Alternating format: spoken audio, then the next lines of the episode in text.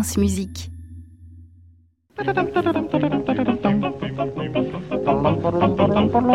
Il est 8h54 minutes. Nous retrouvons Aliette Delalleux. Bonjour Aliette. Bonjour Saskia, bonjour à tous. Et votre chronique ce matin chasse le cliché euh, de ce que les musiciens classiques entendent trop souvent.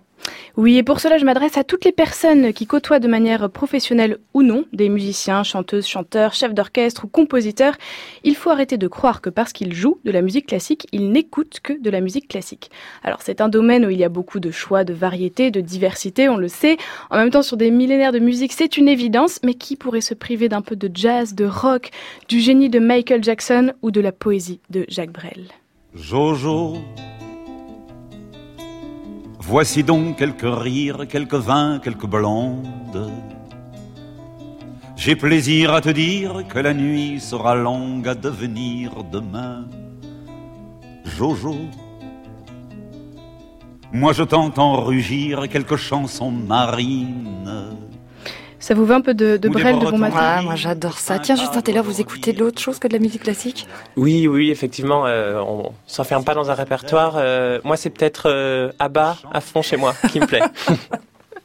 Bon, Abba, en tout cas, on va rester un petit peu sur la musique à texte euh, de Jacques Brel parce qu'il y a eu un débat euh, autour de l'attribution du prix Nobel de littérature au musicien et chanteur Bob Dylan.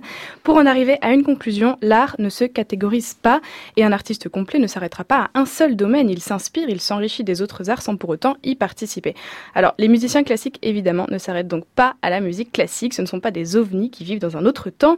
On va prendre des exemples concrets. Euh, quand les musiciens viennent ici à France Musique, ils doivent parfois, comme dans cette matinale, sélectionner quelques morceaux et il n'est rare que les artistes piochent dans des styles autres que la musique dite classique. La semaine dernière, nous avions euh, Bohemian Rhapsody de Queen, choisi par Paul Agnew. Un peu plus tôt dans l'année, David Bowie, que vous l'écoutez, le pianiste Bertrand Chamaillou. Ou encore Stevie Wonder, sélectionné par la soprano Karina Gauvin, qui lui trouve une énergie vitale et inspirante dans sa voix. On reste tout de même euh, un peu dans le même registre, la même génération avec euh, ces artistes. C'est vrai, parce que peut-être qu'avec ces artistes, il y a un peu un génie, une recherche incroyable sur la voix, la mélodie, le rythme, le texte. On peut rappeler la collaboration entre David Bowie et le compositeur Philip Glass, ce qui montre bien le lien musical qui peut unir des artistes de styles différents. Et alors en parlant de styles différents, je vais terminer cette chronique en évoquant le rap, une musique qui hérisse beaucoup d'amateurs de musique classique, mais pourtant des musiciens classiques en parlent comme une source d'inspiration. Il y a quelques années, le chef d'orchestre et fondateur de l'ensemble Le Balcon, Maxime Pascal, me racontait qu'il y avait pour lui dans le rap un rapport au texte important évidemment et surtout une démarche dans laquelle il s'identifiait, je le cite, les premiers rappeurs fonçaient tête baissée dans un art parce qu'il y avait une urgence, c'était une question de survie. Il est à peine 9h, chers auditeurs, donc je vous épargne non sans regret le petit morceau de rap de bon matin. Et à la place, je vous propose d'écouter un extrait de la quatrième symphonie de Philip Glass, inspiré de l'album Heroes de David Bowie.